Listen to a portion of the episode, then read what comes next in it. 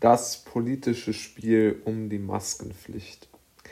In der heutigen Podcast-Folge möchte ich mich mit einem Thema beschäftigen, das mich beschäftigt und wo ich auch der Meinung bin, dass es politisch sehr stark instrumentalisiert wird und vor allen Dingen auch tabuisiert wird. Es geht nämlich um die sogenannte Maskenpflicht.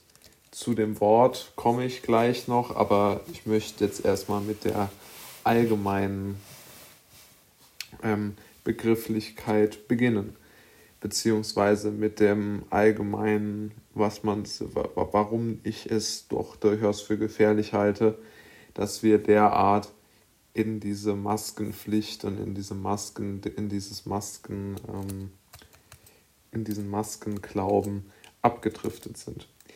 Natürlich ist es richtig, dass eine getragene FFP2-Maske vermutlich schon die Infektionsdosis, die man sowohl abbekommt als auch die, die man weitergeben kann, senkt.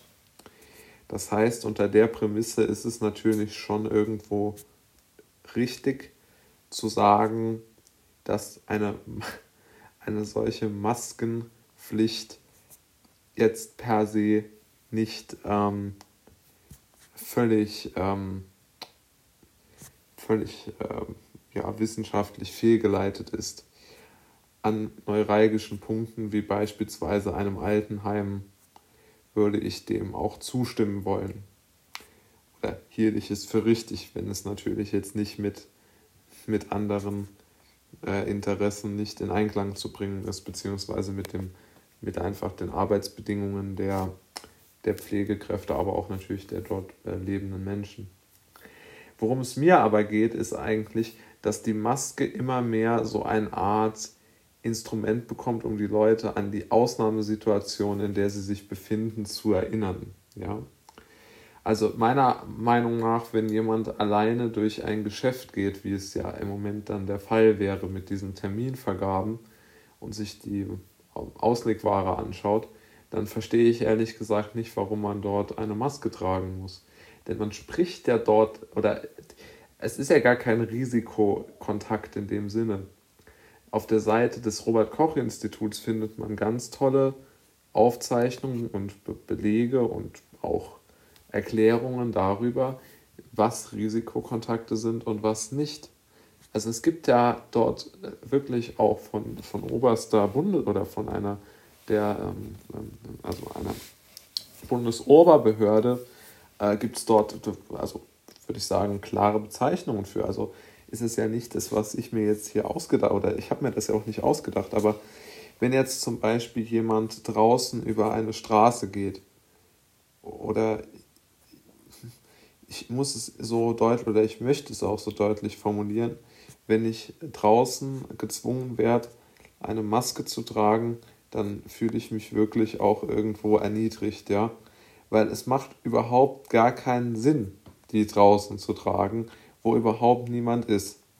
Das ist einfach unsinnig und das grenzt wirklich schon am, an Mobbing am Bürger, meiner Meinung nach. Weil es, es, es hat überhaupt gar keinen Effekt. Man kann da gar nichts, gar nichts gegen, also man kann ja niemanden anstecken, wenn man durch eine Einkaufsstraße geht und an jemandem vorbeigeht. Das ist ja überhaupt gar kein Infektionsrisiko dort vorhanden.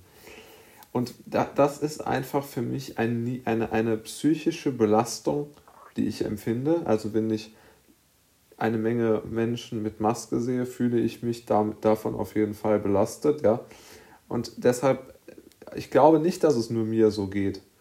Also man, man kann ja auch überhaupt gar nicht mehr nonverbal mit jemandem irgendwo kommunizieren. Ja? Man, kann, man kann nicht richtig guten Tag oder auch verbal, man kann nicht richtig guten Tag sagen und man kann, also es ist so eine, eine es wirkt überall wie im Krankenhaus irgendwo, ja.